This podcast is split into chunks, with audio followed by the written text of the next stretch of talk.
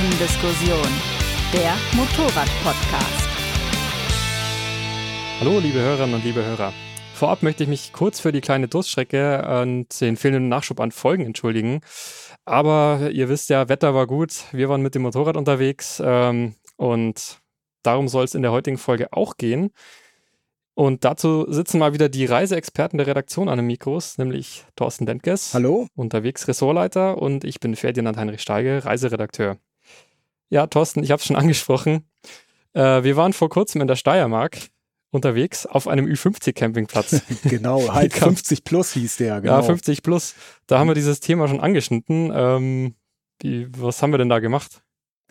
Genau, äh, wie du ja gerade erwähnt hast, wir sind ja mitten in der Saison fahren viel rum und haben uns dann tatsächlich auch diese 600 Kilometer Richtung Steiermark aufgemacht. Das ist nämlich eine österreichische Region, die wir schon länger nicht mehr so auf dem Schirm hatten, um da einen Tourentipp einzufahren. Und als äh, Basisquartier hätten wir natürlich auch irgendwo ein Pension, Hotel oder sonst was nehmen können. Aber wir sind eben auf diesem 50 Plus Campingplatz in Fishing gelandet. Das bedeutet, man darf da eigentlich erst ab 50 drauf. Was, die haben dich aber trotzdem draufgelassen, äh, Ferdi. Der Witz war aber, dass der super nette Campingplatzbetreiber, der Bernd, äh, selbst erst 46 war. Also da äh, hat er mal äh, beide Augen. Ähm, ich war ja aus professionellen Gründen. Äh, genau, aber uns hat wie gesagt, äh, ähm, durch Zufall auf diesen Campingplatz getrieben ähm, und in eine sehr, sehr schöne Gegend, wo wir einen Tourentipp eingefahren haben. Genau. Und äh, Thema, ich glaube, ich habe es noch gar nicht gesagt, das Thema war, was wir da eben schon diskutiert hatten, war Camping versus Hotel. Also, weil ich glaube, früher war es ja oft so synonym, dass Motorradfahren gleichbedeutend ist mit, du hast dein Zelt dabei, du hast deinen Schlafsack dabei. Das ist, glaube ich, heute, naja gut, zum Teil ist es mit Sicherheit eine Altersfrage irgendwo auch, eine Komfortfrage. Aber ich glaube, so dieses, es gibt mittlerweile ja so viele günstige Unterkünfte. Also ich glaube, um Geld zu sparen, macht das ja keiner mehr, weil ich meine, du musst ja auch mal ein bisschen Euros investieren. Ja, denn, war das früher so oder? Genau, dein, dein Früher ist natürlich relativ. Also das Früher fängt ja schon vor dem Früher, von meinem Früher sozusagen an und da hast du natürlich komplett recht. Ähm, aber aus zwei Gründen hast du recht, dass damals nur mit Zelten gefahren wurde. Ich rede jetzt hier mal von den 70er Jahren, als Motorradfahren äh, jetzt nicht als urbanes äh, Pendler-Autoersatz-Ding äh, gesehen wurde, sondern äh, quasi so eine Art Jugendkultur. Und daran siehst du schon, es war im, tatsächlich eine Jugendkultur. Der durchschnittliche Motorradfahrer war so jung, dass er sich nicht unbedingt ein Hotel hätte leisten können. Also wenn er mit dem Motorrad irgendwo hingefahren ist, selbstverständlich mit äh, Zelt oder sich irgendwo auf eine Bank oder sonst wo hin, hingehauen hat. Man muss auch dazu sagen, gerade in den 70er Jahren Rockerkultur, ähnliches hatten die Motorradfahrer Motorradfahrer einen, einen, echt schlechten Ruf. Und das hat sich lange noch hingezogen, bis in die 80er Jahre. Das heißt, du wurdest damals überhaupt nicht in Hotels aufgenommen. Ähm, der arrivierte ältere Motorradfahrer war damals die Ausnahme, der Rabauke eben, der, der, der, der krawallige Motorradfahrer, das war so äh, das Bild und dementsprechend war dieses Thema Hotel- und Motorradfahrer sensibel und das hat sich noch bis in die 80er, Anfang 90er Jahre her, äh, hereingezogen. Da kommt jetzt mein Frühjahr so. Äh, Habe ich selber gar nicht so mehr erlebt, aber kannte es noch ganz gut von äh, aus, aus der Zeit. Viele Gastwirte Hoteliers, ich rede hier nicht von irgendwelchen teuren Hotels, sondern ganz normalen Gasthöfen, haben Motorradfahrer einfach nicht reingelassen, weil denen die zu schmuddelig waren. Wenn du dann ja praktisch schon nach so einer Regentour da mit deiner Motorradklamotte erstmal durchs Haus gegangen bist, alles zugetropft hast und dann äh, die Sachen zum Trocknen im Zimmer aufgehangen hast. Äh, gut, dann waren die eine und andere ein bisschen lauter, ein paar Bier getrunken, was, was dann so auch dazu gehört, gehörte. Ähm, ja, das aus der Zeit als Motorradfahrer in Gasthöfen und Hotels nicht so beliebt waren. Und das ist dann umgeschlagen, weil man irgendwann gesehen hat, ah, Moment mal, die werden ja älter, die kommen mit einer ganz anderen Art von Motorrädern, nämlich Tourenmotorrädern, und die kommen vor allen Dingen mit Geld. Und ähm, da haben dann auch die Hoteliers und Wirte erkannt, ähm, super Sache, wir machen mal aktiv Werbung für Motorradfahrer und dann da entstanden auch so diese ersten motorradfreundlichen Hotels, Mohos, so sagt man ja heute, Motorradhotels, äh, dass es Verzeichnisse gab und du gesehen hast, Bikers Welcome. Ähm, und auf einmal war der Motorrad der beliebte Tourist. Aber das liegt eben auch dann mit der Altersstruktur, weil die waren dann damals eben auch 40 oder sogar schon 50 Pluser. Ähm, und das Camping wurde so gesehen eigentlich nur noch attraktiv für die Abenteurer. Ja, ich habe schon auch den Eindruck, ähm, dass Zelten eher so eine bewusste Entscheidung ist, dass du das eher suchst, eben aus diesen flexiblen Gründen oder weil es für dich irgendwie dazugehört zu einem Abenteuerurlaub. Weil ich meine, es ist natürlich auch, ja, irgendwo eine Geldfrage, es ist, naja, eine Komfortfrage vielleicht, es ist, äh, du brauchst natürlich auch den Platz am Motorrad.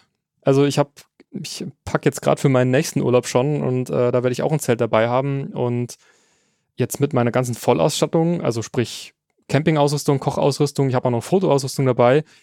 Ähm, also ich komme auf fast 40 Kilo. So. Mhm. Ich meine, da ist dann noch Bordwerkzeug ja, natürlich dabei ja, und ein ja. Kettenschloss. Also ich habe wirklich versucht, platzsparend und nicht überflüssig. Ich habe vielleicht drei T-Shirts dabei. Ähm, aber es ist einfach Platz und Gewicht. Das muss ein Motorrad auch erstmal schleppen können. Das ist, also, das ist richtig. Und ähm, ich glaube, die bewusste Entscheidung ist es nach wie vor. Also die wenigsten, bis auf wirklich ein paar ähm, erfreulicherweise finde ich Nachwuchsfahrer, die man mal sieht, die hinten so einen ganzen Gepäckturm mit irgendwelchen Baumarktzelten drauf haben. Also ein Bild, wie es wie es lange Zeit normal war, was jetzt eine absolute Seltenheit ist. Also da muss man schon fast ein, ein Handyfoto auf der Autobahn machen, wenn ja. man das mal sieht. Ähm, Im Endeffekt Du hast es ganz am Anfang angesprochen, die Preisfrage, das relativiert sich. So. Also, wenn du einen mehrwöchigen, sag ich mal, zwei, drei Wochen vielleicht sogar länger Europaurlaub, ähm, Mittelmeer machst. Klar, im Endeffekt mit einem kleinen Zelt fährst du auf dem Campingplatz günstiger, als wenn du dir da vor Ort jedes Mal irgendwo eine Unterkunft in einem Gasthaus suchst oder gar Hotel. Ähm, du darfst nicht vergessen, es gibt natürlich auch noch Motorradfahrer, die wollen ganz bewusst in Gegenden, da gibt's nix. Und mit dem Motorrad anders als mit dem Auto. Also gerade wenn du in Gegenden fährst, wo du mehr oder weniger nur mit dem Adventure-Bike hinkommst, ähm, hier in Europa, Balkan, aber das kann auch irgendwo in Frankreich äh, sein, ist es natürlich viel, viel attraktiver. Du gehst rein in die Natur und du willst dann in der Natur sein. Dann versuch da mal irgendwie einen vernünftigen Gasthof zu finden, der auch noch frei ist. Also es ist eine, eine andere, bewusstere Art des Reisens oder der ganze Skandinavienbereich da macht es voll Sinn, sein Zelt dabei zu haben und äh, diese Natur dann eben zu genießen. Zu deiner Kiloangabe, auch das ist relativ, da haben wir schon verschiedene Camping-Vergleichstests gemacht, ähm, auch mal ganz spaßig sozusagen ein Sportler beladen mit, mit Leichtgepäck und dann geguckt, wie viel Komfort hast du am Ende und einen, das war damals eine fette Tourenmaschine, so eine GTR oder irgendwie sowas. Da waren bestimmt 40 Kilo dabei, da habe ich aber ein Baumwollzelt und, und Stühle und Klapptisch und Kocher und äh, alles dabei gehabt, aber irgendwo dazwischen liegt ja. die Wahrheit. Also was mir gerade noch einfällt, auch äh, habe ich natürlich jetzt unterschlagen, äh, bei den 40 Kilo war auch schon das Gewicht der Koffer mit dabei. Okay. Muss ich sagen. Ja. Und da mhm. sind, ich habe da nämlich auch ähm, noch Gewicht für drei Liter Wasser nämlich mit einberechnet. Wo willst du hin? Äh, quer durch die, ja, äh, quer durch Balkan, die Wüste, Balkan, ja, ja, ja, gut. Äh, nee, allein schon um den Kaffee kochen zu können in der Früh und ja, so Sachen. Also ja. wie, wie gesagt, ich, ich habe da jetzt wirklich mhm. keine Luxusausstattung. Ich habe auch keinen Campinghocker mhm. oder irgendwas dabei. Ja. Ähm, aber es summiert sich einfach. Und gerade Bordwerkzeug, äh, es sind dann doch immer, oder Stativ, es sind dann doch viele Sachen, die hat dann auch natürlich nicht jeder dabei. Also du kommst natürlich auch mit 20 Kilo locker hin, denke genau, ich. Genau, also wir hatten es ja. ja. praktisch bei der Adventure-Nummer, genau. wo wir eine Minimal-Camping-Ausrüstung, die ja schon ähnlich wie beim, beim Fahrrad-Bikepacking äh, optimiert auf Gewicht war, äh, darf man natürlich nicht auf, auf den Euro und Taler schauen, weil das ist, Programm wird so exorbitant teuer da mit Campingausrüstung. Aber da hatten wir natürlich inklusive der, der Packtaschen äh, ein bisschen Werkzeug, äh, die Zeltausrüstung, die dann eben für so, naja, Notübernachtung auf jeden Fall immer reicht, äh, war ich ja bei 13,8 Kilo. Also ist ein anderer Schnack dann. Ne? Und das kriegst du natürlich sogar an eine Einzylindermaschine ran. Ja. Aber ich würde mal sagen, klar, eine vernünftige, motorradgeeignete Campingausrüstung, bestehend aus nur aus Zelt, Schlafsack, und einer bequemen Isomatte, was ja aufgrund dieser selbstaufblasenden ähm, oder mittlerweile gibt's ganz coole äh, isolierende Luftmatratzen, die bieten super Komfort und packen total klein und wiegen nicht viel. Aber ich sag mal, da bist du natürlich schon schnell nur für die drei Sachen bei sechs, sieben Kilo für was Vernünftiges vielleicht auch sogar sieben, acht so. Und dann kommen diese ganzen Sachen beim Camping, die man unterschätzt. Wenn du dein Besteckset dabei hast und, und willst selber kochen und brauchst einen Kocher, dann kannst du schon wieder plus ein, zwei Kilo dazu rechnen, egal wie minimalistisch das Ganze ist. Willst du eben doch so einen kleinen Stuhl dabei haben, kann ich auch sehr empfehlen. Äh, so ein Helinox oder so, aber wiegt auch ein paar hundert Gramm. Ja, dann summiert sich das mal schnell, dass du sagst, okay, so 10, 12 Kilo und dann kommt ja das Restmotorradgepäck. Mhm. Und für die Gearfreaks ist das natürlich eine super Sache, um äh, alles ausprobieren zu können und das alles so wie so Zahnräder, die ineinander dann wirken, auf Tour auch zu sehen. Das läuft, das funktioniert. Und ähm, da brauchst du allerdings tatsächlich schon eine Tourenmaschine oder wenn du gar zu zweit fährst, ähm, dann brauchst du eine richtige Tourenmaschine. Ja. Wobei ich dazu noch äh, anmerken möchte, das hat der letzte, also wann war das? Vor ein paar Ausgaben hat ja unsere Kollegin, die Mona, hat ja auch wieder so ein Gepäcksysteme-Vergleich, Vergleichstest gemacht. Und das hat nochmal bestätigt, was ich mir vorher schon im Einzelfall dachte, dass nämlich dieses Softgepäck oder diese Softtaschen, dass die gar nicht mal, also natürlich sind die im Schnitt schon leichter als Alukoffer. Ähm, aber da war auch, da waren auch zwei Taschen dabei, die waren sogar schwerer. Und auch so ein, so ein Softgepäcksystem, wenn es einen Kopfverträger braucht, dann hast du auch schon mal grundsätzlich 6, 7, 8 Kilo, was oben drauf kommt. Also das nur am Rande, weil, weil man ja immer denkt, oh Gott, Alukoffer ist schwer und die Leute mit Alukoffern haben immer besagten Campingstuhl und alles Mögliche und das Gewürzbord dabei teilweise nimmt sich das gar nicht so viel. Ja, wobei im Endeffekt jetzt die Gepäckfrage oder Gepäcksystemlösung äh, ist ja eigentlich jetzt nicht äh, unser Thema. Da kann, du kannst auch sagen, okay, nimm dein Gepäcksystem, ja, was jein, du brauchst. Jein. Also ich muss hm, sagen, hm. für mich war das genau der Punkt, warum ich vor zwei Jahren eben das Zelt eben zu Hause gelassen habe und die Schlafsack, weil ich es einfach nicht untergebracht habe. Und ich hätte gern damals schon so einen Campingurlaub gemacht und für mich war es dann aber einfacher mit dem ganzen restlichen Zeug, das zu Hause zu lassen. Mhm. Also mhm. habe ich ein bisschen eine andere, äh, also ich würde so als Tipp praktisch geben, du hast ja eigentlich immer irgendein Gepäcksystem für dich, was passt. Da ist ja jeder unterschiedlich. Also der eine, der muss noch irgendwie seine Winterjacke mitnehmen oder keine Ahnung, seine Ausgehschuhe oder so. Und der, der eine läuft den ganzen Tag in seiner Lederkombi rum. So. In den meisten Fällen reicht es, wenn du mit deinem normalen Gepäck planst und eine Rolle, in der das Campingzeugs drin ist. Also so eine ganz normale, preisgünstige Gummirolle zum Zuschnüren und die musst du, also A, die musst du verzorren können. Da wird es natürlich schwierig bei, ich sag jetzt mal, ganz kleinen Naked Bikes, sportlichen Motorrädern, wenn du schon mit deinem normalen Gepäck, also mit diesen besagten normalen zwei Softbags, einen Tankrucksack und kriegst da deine Minimalisten Ausstattung rein. Da musst du aber erstmal so eine, so eine große Gepäckrolle hinten, auch so ein leichtes Heck draufkriegen. Das sind für mich aber die Ausnahmefälle. In, in der Regel ist es ja so, du hast dann immer noch genug Platz, um so eine Rolle draufzukriegen. Und das ist gleichzeitig auch schon ein Tipp, was du da nicht reinkriegst, ist eigentlich schon, also in diese Rolle, in deine Campingrolle, sage ich mal, dann hast du auch schön alles beieinander. Ähm, was du da nicht reinkriegst, das ist schon überflüssig. Ja, also bei mir war es damals auch die, die Einzylinder-Enduro, von dem her war das natürlich auch wieder so ein Fall, wo man einfach sagt, okay, da ist einfach mit hohem Auspuff, da ist einfach hm. physisch irgendwo Grenzen. Ja. Da.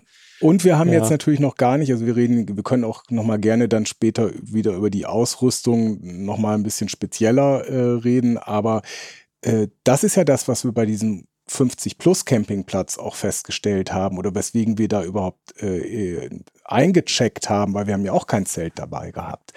Mittlerweile bieten ja viele Campingplätze auch eine Campinglösung an, ohne dass du mit Zelt kommst. Und äh, der vorhin besagte Naturfreak, der jetzt irgendwo ans Nordkap fährt und auf dem Fjell sein, sein Zelt aufstellt, ist sicherlich der eine. Es gibt aber auch welche, die sagen, mir gefällt so eine Campingplatzatmosphäre ganz gut, gerade wenn du Richtung Mittelmeerraum fährst. Da hast du die Campingplätze an den exponiertesten, besten, geilsten Stellen an die du touristisch sonst gar nicht hinkommst. Also du kannst, hast einen eigenen Strandzugang zum Beispiel. Da hast dein Motorrad daneben geparkt. Äh, Wetter ist gut genug, dass das Zelt ja wirklich nur als Sichtschutz für, für, für die Nacht eigentlich reicht. Du hast aber diese Annehmlichkeiten wie vielleicht noch ein Kiosk, ein kleines Restaurant, Espresso-Bar, äh, die sanitären Anlagen und du kannst dein Motorrad und deine Sachen da lassen, von da aus dann auch Touren machen. Korsika, Sardinien, super, super geil. Also finde find ich eine tolle Art, des Campingurlaubs. und wenn du jetzt kein Zelt hast, da tun sich mittlerweile auf den Campingplätzen immer mehr Möglichkeiten auf, ähm, dort auch anders zu übernachten ohne Zelt. Also in, ähm, in so äh, Schlaffässern oder du kannst, wenn du mit mehreren Leuten bist, dir dann da gerade in, in ähm, Südeuropa oft so, äh, so Art Mini-Bungalows mieten. Ja, das geht dann teilweise auch schon in diese Glamping-Richtung mitunter, oder? Genau, also, also diese äh, Glamping, für die, die's, die mit dem Begriff jetzt nichts oder noch nichts anfangen können, setzt sich aus Glamour und Camping zusammen und wer so ein bisschen in die Hochglanz-Reisemagazine reinschaut, äh, da gibt's dann immer wieder so schöne Aufnahmen von irgendwie so kleinen Glas, Plexiglas-Kuppeln, die an, an irgendwelchen Berghängen ja. stehen mit einem Sternenhimmel. Baumhäuser oder oder äh, irgendwelche äh, Jurten, in denen man äh, so, so Zelte mit, mit richtigen Betten drin äh, pennen kann oder eben besagte diese Waschfässer oder so kleine, so, so Hobbithäuschen habe ich auch schon im, im, im Allgäu gesehen, ganz witzig, sogar in, inklusive Sauna und da ist dann so eine kleine, auch eine kleine Küche drin, wie so ein Mini-Ferien-Apartment. Klar, aber da kommt wieder die Preisfrage. Da kommst du natürlich nicht mit, mit deinen 10, 15 Euro für, für einen Zeltstellplatz hin, sondern die sind genauso teuer wie, wie ein Gasthof oder ein Hotel. Ja, aber genau, apropos Geld. Ähm, ich meine, du hast in deiner Zeit als Serviceredakteur ja auch, ich glaube, öfters mal Campingausrüstung auch äh, ja, begutachtet. Äh, ich war jetzt am Wochenende auch wieder in so einem großen Outdoor-Laden und also da gibt es natürlich von bis von 50 Euro bis 500 Euro, so ganz grob mal gesagt. Ich habe es dann auch wieder gemacht, jetzt für mein Zelt, für meine ganze Ausrüstung. Für mich war das so der Kompromiss, ich will nicht zu viel Geld ausgeben, aber ich will auch nicht das Allergünstigste. Und ja, Packmaß spielt eine Rolle. Da brauche brauch jetzt auch nicht das, äh, das Ultraleicht, die ultraleicht Ausstattung, aber es ist natürlich, je, je kompakter, je leichter das ist, desto besser. So, und ich bin dann beim Zelt zum Beispiel bei der 120, 130 Euro Liga gelandet. Ja, Isomatte auch so 80 Euro, Schlafsack 50, 60 Euro aber auch nur, weil er reduziert war. Ähm, würdest du da auch wieder sagen, so wer billig kauft, kauft zweimal? Oder würdest du sagen, äh, man kann ruhig erstmal das Günstige ausprobieren und erstmal gucken, wie man damit zurechtkommt? Oder hast du da einen Tipp? Ja, äh, äh wer billig kauft, braucht Leidensfähigkeit. äh, nee, ganz einfach. Also ich meine, gerade Discounter haben ja oft zu, so, ja, zur Sommerzeit nein, eben hier für 20 ja, Euro. also würde würd ich, also schwierig zu sagen, weil äh, das ist leicht gesagt zu, zu, sagen, spar nicht am falschen Ende, wenn du das mhm. Geld nicht hast. So. Ja, eben. Äh, der Aspekt, den du gesagt hast, mal zum Ausprobieren als Anreiz geben, könnte man auch sagen, da will jemand nicht so viel Geld ausgeben. Das Problem ist, wenn du es ausprobierst und dir deine Ausrüstung eigentlich nur Scherereien beschert, im Endeffekt du nur genervt bist von dem ganzen Zelten, dann war es das erste und letzte Mal.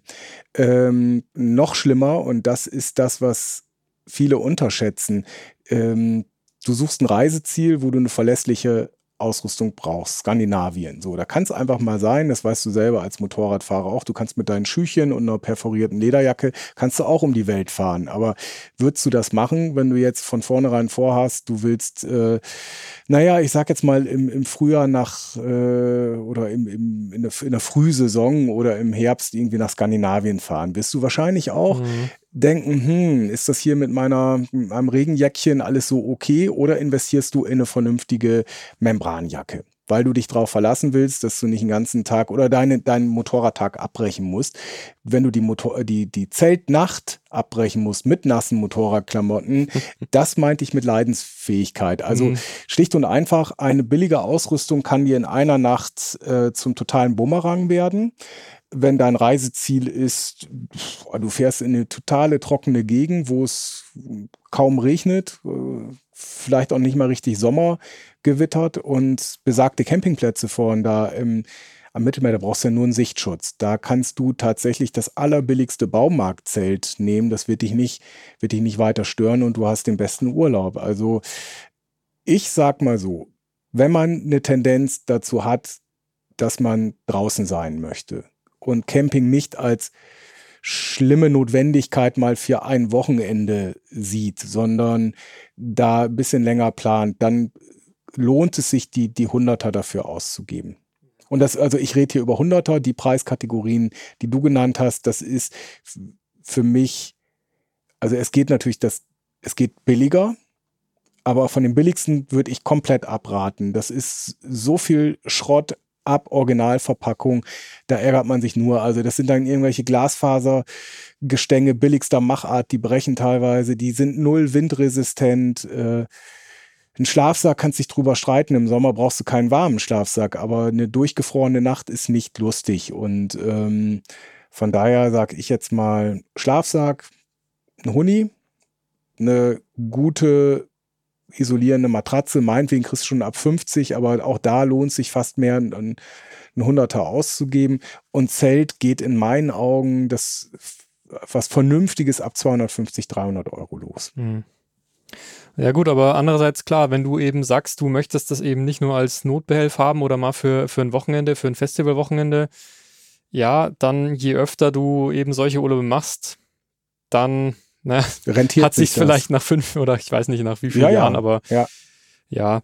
Nee, ich denke, das ist letztlich wie, da habe ich auch schon ein paar Mal überlegt, ob wir da mal eine eigene Folge drüber machen, über dieses teuer versus billig, ja. Und, und ich stelle das auch immer wieder fest, oder je länger ich jetzt auch als Motorradredakteur unterwegs bin, ähm, diese Kleinigkeiten auch bei Klamotten, das, das lernt man wirklich zu schätzen.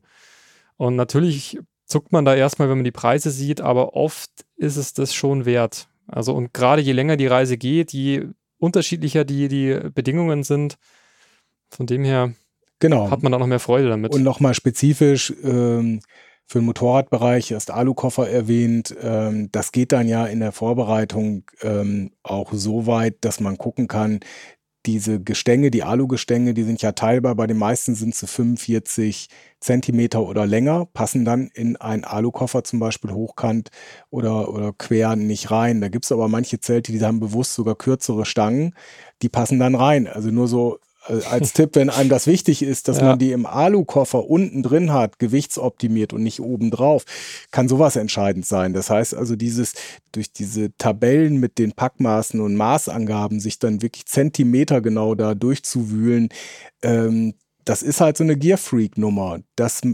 manche sagen einfach, komm, hier, ich leih mir vom Nachbarn ein Zelt und Schla Penntüte irgendwo und, und auf geht's. Finde ich total sympathisch. Sollen sie so machen. Und ähm, der, ich glaube aber, der, der sich vorbereitet auf einen Campingurlaub, der hat auch ein bisschen Spaß dran, seine individuelle Ausrüstung so zusammenzustellen, dass er sich wirklich bei jedem Handgriff im Endeffekt freut. Ja, das das trifft genau nämlich zu auf mich. Mhm. Bei mir geht es sich auch mit dem Zelt diagonal genau aus im Alukoffer und ja, wie gesagt, ich fahre erst in eineinhalb Wochen, aber ich habe halt jetzt schon gepackt, einfach weil ich, ja, weil ich einfach, ja, das auch schon gewichtsoptimiert, links und rechts ungefähr dasselbe Gewicht. Also ja, ich, das ist ein bisschen spießig vielleicht, aber ich habe halt auch Spaß dran, einfach an der Vorbereitung schon am Packen, am Optimieren irgendwo. Also ja. wie gesagt, Vorteil von der individuellen Campingausstattung, die man auf sich und sein Motorrad optimiert hat, ist, dass man die völlige Freiheit hat. Du kannst dir einen Luxus fünf Sterne Campingplatz rauslassen. Äh, es hindert dich übrigens keiner dran, auch mal zwischendrin zu sagen, ähm, ich check mal ins Hotel ein oder in, in einen Gasthof. Also ähm, ich, ja, das, das ich habe noch einen legendären Schottland-Urlaub im, im Gedächtnis. Da hat es vorher in Hamburg damals, ich habe damals in Hamburg gewohnt, sechs Wochen durchgehend geregnet und ich, ich dachte, okay, und die, ein Tief nach dem anderen kam aus Schottland rüber. Und dann dachte ich, super, so, jetzt ist es mal abgeregnet und bin nach Schottland gefahren und da hat es dann zwei Wochen weiter geregnet. Im Endeffekt, irgendwann war ich durchgeweicht. Das muss man einfach sagen. Ich war äh, mental so äh, matschig dann und dann bin ich in ein Bed and Breakfast gegangen und habe mein Zelt dann da irgendwie zum Trocknen äh, aufgehängt und ich glaube, ich habe noch nie so eine, so, eine, so eine tolle Feriennacht gehabt in weichen Federbetten. Also beim Zelt hindert dich keiner dran, in ein Hotel zu gehen. Andersrum, wenn du jetzt dich jetzt komplett zum Beispiel nur auf die Glamping oder auf die, die Gasthofnummer einschießt und du hast kein Zelt dabei, klar, musst du dich immer wenn du es nicht schon im Vorfeld getan hast, aber wir reden ja hier über eine sehr eher spontane Art des Reisens. Na gut, du holst halt dein, dein äh, Internet-Booking-Ding irgendwie raus, guckst, wo ist was frei. Aber das haben wir auch dann wieder gesehen. Dann bist du dann an irgendeiner Autobahnraste und trinkst dein Cappuccino und noch einen und suchst da erstmal eine Stunde rum, irgendwie nach einem passenden Gasthof, rufst an, sind die frei, dann ist da irgendwas mhm. äh, belegt. Das hast du natürlich mit einem kleinen Zelt. Äh, aller, aller schlimmste Fall haust du dich irgendwo in die Büsche damit. Ja. Nee, das, also dass es sich überhaupt nicht ausschließt, das hätte ich auch noch, oder es ist, ja, es ist ein ganz trivialer Punkt, aber finde ich auch ein wichtiger, weil ja, allein schon so Sachen mit, mit Sachen trocknen, vielleicht auch mal waschen. Äh, also wie gesagt, ich habe drei T-Shirts dabei, vielleicht für drei Wochen. Äh, da musst du halt alle paar Tage waschen und dann freust du dich vielleicht auch mal, wenn du eben oder auch mal eine, eine, eine Dusche für dich allein hast oder, oder was auch immer. Also dann alle paar Nächte doch mal irgendwo sich, sich irgendwo einbuchen, das passt ja trotzdem. Übrigens noch ein guter Tipp oder ein ganz, ganz wichtiger, entscheidender Tipp für den Zeltkauf, unabhängig vom Preis. Ähm, da kommen wir nämlich wieder auf den Komfort. Immer für Motorradreisen plus eins rechnen. Das ja, ist da, so eine goldene Regel. Da hast du mich schon ausgelacht in, in Bosnien, weil ich da nämlich mit Klar, weil du dich da in, in deinem komischen Schlafkondom da irgendwie lagst und nämlich gefragt hast, schläft er jetzt in seinen Stiefeln mit Helm auf oder was macht der eigentlich? Nee, die mhm. hatten noch Platz gerade so. Tatsächlich, ja gut. Mhm. Ja, also ich, ich verstehe die Empfehlung, weil tatsächlich, wenn es wirklich mal regnen würde, da ist zwar so eine, so eine Pseudo-Wäscheleine drin, die hängt dir aber so schon im, im, im, Gesicht rum eigentlich, wenn du drin liegst. Und also mehr als eine Unterhose und zwei Socken kannst du da auch nicht aufhängen. Also Nein, das haben wir, ja. haben wir bei, bei unseren Campingtests in der Vergangenheit äh, Motorrad auch immer wieder schön auch teilweise im Foto gezeigt. Das kann ja jeder einfach mal machen. Du nimmst deinen Helm, du nimmst Stiefel, womöglich, ne, bist Enduro-mäßig mhm. unterwegs und äh, unterwegs, hast die dicken Botten. So, äh, und dann so eine normale Textilkombi, vielleicht noch ein Rückenprotektor drin. Leg das mal alles zusammen auf einen Haufen. So, dann wunderst du dich schon, ne? das, was du anhast, äh, fühlt sich nicht so an wie das, was dann auf dem Boden liegt. Also das ist schon mal ein riesiger, äh, riesiger Batzen. So, und den musst du dann in diesen teilweise ja sehr attraktiven Leichtbauzelten, das sieht ja erstmal von den Eckdaten total toll aus. Ne? Und äh, dann liegt da ja auch irgendwie meistens irgendwie so ein 1,60 weibliches Model drin, Kletterziege oder sowas. Und dann denkst du, boah, das sieht richtig gemütlich aus. So, und im Endeffekt kriegst du deinen Motorradkleidungsstapel mal, der füllt schon die, die, die, Hälfte des, des Zeltraums auf und diese, ähm, die Apsis oder die Absiden, je nachdem, also diese Räume, ähm, denen man theoretisch auch noch kochen können sollte, äh, die sind dann oft so klein, äh, da passen dann schon die Stiefel und, und, und Helm nicht mehr rein. Ne? Und das sollte man auf jeden Fall mit berücksichtigen, denn denk dran, du gehst nach, äh, äh, abends, baust das Zelt auf, es hat vielleicht geregnet, also es ist nicht immer alles eitel Sonnenschein und du musst eine nasse Ausrüstung irgendwo mit ins Zelt nehmen und da wird es dann nachher irgendwann echt einfach unangenehm. Und du brauchst ein bisschen Platz. Von daher sage ich immer plus eins rechnen, also bist du allein unterwegs. Zweimann-Zelt, vom Packmaß her macht das 10, 20 Prozent aus, wenn überhaupt. Ähm, und wenn du zu zweit unterwegs bist, ein Dreimann-Zelt, und was wir auch schon überlegt hatten, nur klar, theoretisch, wenn du eine kleine Mini-Reisegruppe hast, lohnt sich unter Umständen auch ein Gruppenzelt, dass mhm. du dann verteilst, so wie, wie die Pfadfinder oder die Römer damals. Also jeder nimmt irgendwie ein bisschen Gestänge teil und sonst was, verteilt auf ein paar Motorräder, ist nicht schlimm und dann hast du halt irgendwie so ein, ja, so ein, so ein, so eine, so ein großes Tipi oder so, ein, so eine kleine Schlafhütte. Das ist, kann auch ganz, ganz nett sein. Ja. Ja, also für mich, äh, dann kommen wir sowieso auch langsam eher nochmal zu den Hotels und Pensionen und was es alles gibt, äh, was da für mich eben auch so der, also oft entscheidet auch schon das darüber, wo ich denn hinfahre. Weißt du, wenn ich dann jetzt gerade auf dem Balkan, weiß ich nicht, zum Beispiel Mostar oder sowas, wenn du sagst, du willst sowieso die Stadt angucken, dann ist es natürlich angenehm, du fährst dahin, lädst dein ganzes, deinen ganzen Krempel da in das, in das Zimmer, bist vielleicht frisch geduscht, ziehst dich um und bist einfach ein normaler, normaler Mensch, ein normaler Tourist der da ganz entspannt ähm, durch die Altstadt schlendern kann. So. Und auf dem Campingplatz ist halt doch immer alles irgendwie und dann schmeißt du das ins Zelt rein und also ich finde, das ist manchmal Vorteil, manchmal Nachteil. Also je nachdem, wie es einem gerade liegt. Ob man jetzt eher Lust hat auf bisschen, auf bisschen Stadt und Sightseeing oder ob du halt sagst, ich, ich will heute sowieso mit keinen mehr, keinen mehr sehen. Ich setze mich einfach vor mein Zelt, schmeiße meinen Kocher an. Also. Ja, also ähm, bei Stadt und Sightseeing sehe ich es ja sowieso ähnlich. Klar, gibt natürlich auch Städte, es, teilweise gibt es ja auch touristisch interessante Städte, die sind jetzt nicht so riesig groß, dass du erstmal da aus der Peripherie, denn da liegen ja, wenn dann überhaupt die Campingplätze, erst äh, langwierig anreisen musst. Wobei auch da, du hast ja ein Motorrad, ist ja irgendwie alles easy. Nur wenn du eben klar abends ein bisschen ausgehen willst, ist dann schon auch eine zentral gelegene Pension unter Umständen ganz gut. Ich würde aber eher sagen, ähm, so ein Gasthof oder ein Hotel, das kategorisiere ich in zwei Herangehensweisen. Also einmal unterwegs, was wir gesagt haben, guckst du über irgendein Buchungsportal, wo kann ich spontan hin? Wie lange will ich noch fahren? Und dass man so, sag ich mal, drei Stunden vorher versucht, irgendwie was zu finden. Und dann hast du eine Adresse, da fährst du hin und das passt gut rein.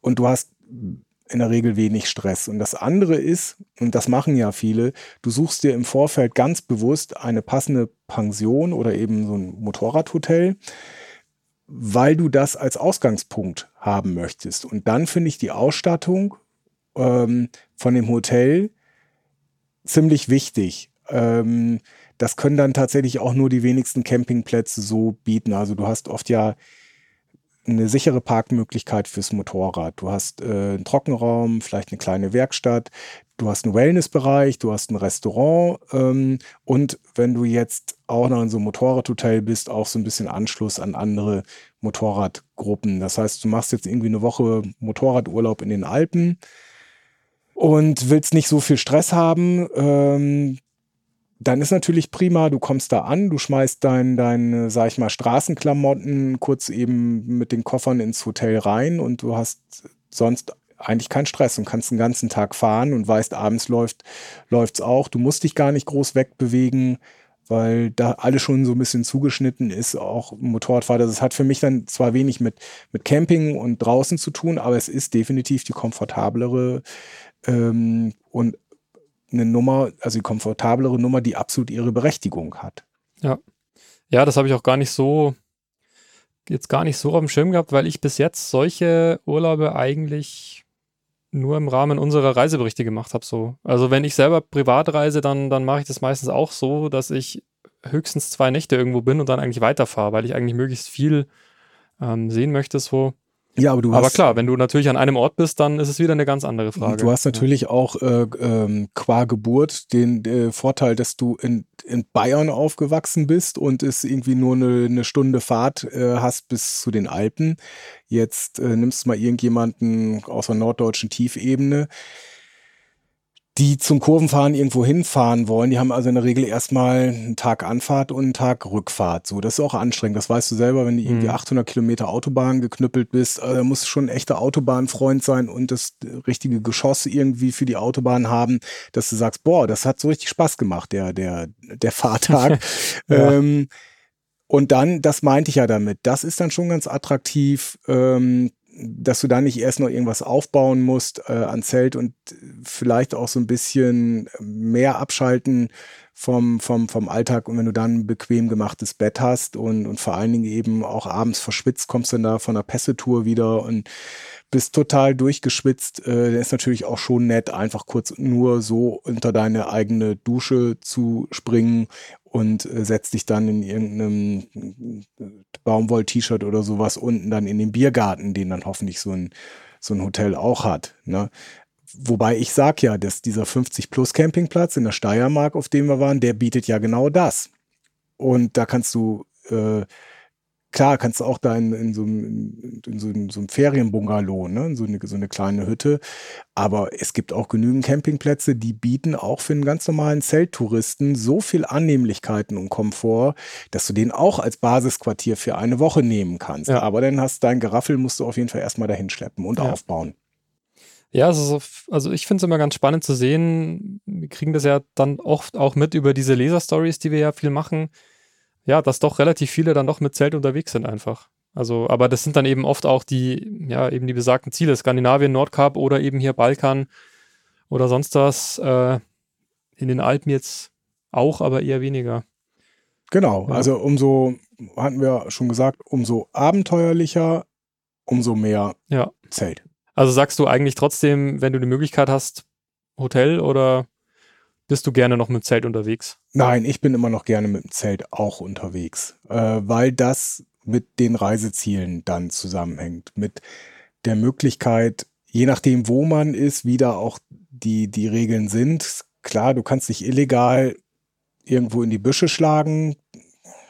Dann äh, weiß ich nicht, wie das Naturerlebnis dann ist, aber also ich finde das schon, ich finde das schon ziemlich gut, wie wir das teilweise mit in Bosnien ja auch gemacht haben, dass du diese, diese Sicherheit dabei hast. Ich fand meine ganzen Campingurlaube da oben Richtung Norden einfach toll. Mitternachtssonne, du fährst so lange Motorrad, bis du nicht mehr kannst. Und um, um 11 Uhr, du musst dir gar keine Sorgen, Gedanken darüber machen, ob du noch irgendeinen Wirt oder so antriffst. Denn das Zelt ist in fünf bis zehn Minuten aufgebaut. Die Mücken sind dann hoffentlich schon weg. Ähm, und äh, ja, du hockst da halt irgendwie unter so einem Nachthimmel. Das ist, das sind einmalige Erlebnisse. Und äh, die werden ja sozusagen nur das ist, das ist eine ganz andere Sportart, sage ich mal. Also ich habe auch gern Wellnessbereich im Hotel ja. und, und ein großes, großes Schnitzel, ob das vegan ist oder nicht, äh, und, und, ein, und ein leckeres Bierchen, ob das alkoholfrei ist oder nicht, das ist, das ist egal, es geht um diese Atmosphäre. Ich denke mal, mit zunehmendem Alter ist diese Komfortfrage eher ähm, im Vordergrund ich habe jetzt keine Probleme, aber ich denke, bei vielen fängt es an mit Bandscheibe oder mit, mit solchen Sachen und dann ist leider vorbei mit mhm. Zelten. Also sich da morgens dann, sage ich mal, rheumatisch irgendwie aus dem Zelt äh, äh, rauszuquälen, äh, da sind natürlich viele umgeswitcht, die noch irgendwie, weiß ich nicht, äh, vor, vor 30 Jahren äh, zu jedem Motorrad Grand Prix angereist sind und, und da in undichten Zelten gepennt haben. Ja, frag die jetzt mal, ob sie da noch Lust zu hätten. Aber sie werden sich dran erinnern, das ja. war die geilste Zeit ihres Lebens. Ja. Ja, also ich muss auch sagen, für mich gehört das schon zusammen, Camping und Motorradfahren, aber ich muss auch sagen, wie gesagt, zwischendurch äh, bin ich da auch nicht abgeneigt. Und wie gesagt, mit Airbnb und Pensionen und was weiß ich, also es gibt ja so viele Möglichkeiten wie noch nie zuvor wahrscheinlich. Und auch mit, wenn du überall WLAN hast, äh, es ist ja auch nicht mehr so, dass du jetzt stundenlang da rumfragen musst, äh, bis du mal irgendwo ein freies Zimmer findest. Also das sind ja auch Geschichten, die, die ich jetzt nur noch von Erzählungen kenne, so wenn überhaupt. Also, Richtig, ja. ja. Also das ist, wir hatten ja gerade von Michael Martin, der auch gerade seine neue Reihe hat und hatten diese Mongolei-Geschichte und das fand ich dann auch wieder ganz spannend zu sehen. Der war dann in der Mongolei dann in irgendeinem so fragwürdigen Unterkunftshotel und hat sich dann im Endeffekt doch entschieden, lieber im Zelt zu sein. Also wenn das, wenn äh, die Unterkunft, äh, die Hotelgastunterkunft äh, den Zeltkomfort unterbietet, ähm, das mag jetzt hier in Europa Europa erstmal ein bisschen strange klingen, aber ist natürlich in vielen Teilen der Welt tatsächlich so. Und in Afrika war ich froh, mein eigenes Zelt dabei zu haben. Ja. Und ähm, an manchen Stellen ähm, möchtest du dann, suchst du lieber den, den Platz selber aus. Aber ich glaube, denen, die um die Welt reisen, die haben ohnehin irgendeine kleine Campingausrüstung dabei. Äh, selbst da sage ich ja auch, das ist egal auf welchem Kontinent, mittlerweile ist ja wirklich irre, ne? Du, sobald du irgendeinen Empfang hast, Handyempfang, dann gibt es diese Portale und die spucken dir ja echt überall was aus. Also wenn du deine Ansprüche nach unten schraubst, also irgendeine Trucker-Unterkunft und, und die, die, drückst einen weiteren Knopf, dann guidet dich das dahin. Ähm, ja, das, äh, ich sag, diese Ängste, dass du ähm, gar nicht irgendwo unterkommst. Das war tatsächlich noch vor diesen ganzen smarten Zeiten, äh, brauchst du gar nicht so weit fahren. Also war schon teilweise in Tschechien oder in, in der Slowakei. Wenn du da irgendwie um 18 Uhr abends noch nichts irgendwie gebucht hattest, ja, boah, was machst du dann? Klopfst dann irgend so eine Bauernhütte, ob, die, ob sie in der Scheune pennen kannst, weil woher weißt du dann, wo sind die Unterkünfte? Irgendwo hast du noch jemanden auf der Straße getroffen, der gesagt hat, er kennt einen und der kennt einen oder so, aber im, im, im Endeffekt ähm, da ist heutzutage aufgrund klar dieser Digitalisierung, du kannst komplett, könntest auf ein Zelt verzichten. Ja. Sehe ich auch so. Also wie gesagt, die Möglichkeiten sind vielfältig wie nie zuvor und irgendwie hat trotzdem alles seinen Reiz. Also von, von fast schon luxusartigen Hotels bis, bis zum Wildcampen auf der Piste. Äh, ja, ich würde es auch so zusammenfassen. In, eher andersrum. Du hast so viele Möglichkeiten, dass es irgendwie müßig ist, eine, eine richtige Empfehlung auszusprechen ähm, und zu sagen, jetzt spar ein paar Euro, äh, kauf dir deswegen eine Zeltausrüstung, ähm, weil das billiger ist als, als ein Hotel oder ein Gasthof. Die Rechnung funktioniert nicht so einfach, sondern äh, Campen, Zelten mit dem Motorrad ist so eine Art Lebenseinstellung und ist eine bestimmte Stilrichtung mit dem Motorrad zu verreisen.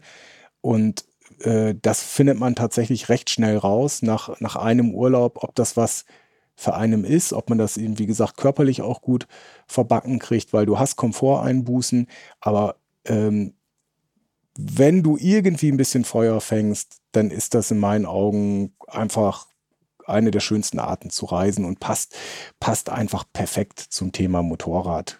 Weil da sind wir eh ein bisschen leidensfähig, sonst würden wir alle uns irgendeine Familienkutsche mit sechs Ledersitzen kaufen, Klimaanlage und, und äh, weiß ich was, äh, rundum äh, Bespaßung und Bespielung oder so, sondern eigentlich mögen wir es ja ganz gerne äh, ab und zu mal außer ein bisschen Motorengeräusch und, und, und Luft gar nichts um uns herum zu haben. Und das hast du natürlich beim Zelten dann als perfekte Nachtverlängerung auch nur eben ohne Motorengeräusch. Hm. Ja, das ist doch ein wunderbares Schlussstatement. Ja, in diesem Sinne, ähm, die Frage an euch, seid ihr auch leidenschaftliche Motorradcamper oder spart ihr euch das Gewicht lieber? Darum geht es ja teilweise eher als um das Geld. Oder habt ihr vielleicht sogar einen Campingbus, in den ein Motorrad reinpasst? Das ist auch nur eine Möglichkeit, die wir jetzt nicht wirklich erwähnt haben. Äh, unsere Mailadresse für sämtliches Feedback ist äh, podcast.motorradonline.de. Also egal wie, wir wünschen euch nochmal eine tolle, erlebnisreiche Urlaubszeit. Passt auf euch auf und bis zum nächsten Mal. Genau, gute Fahrt. Ciao.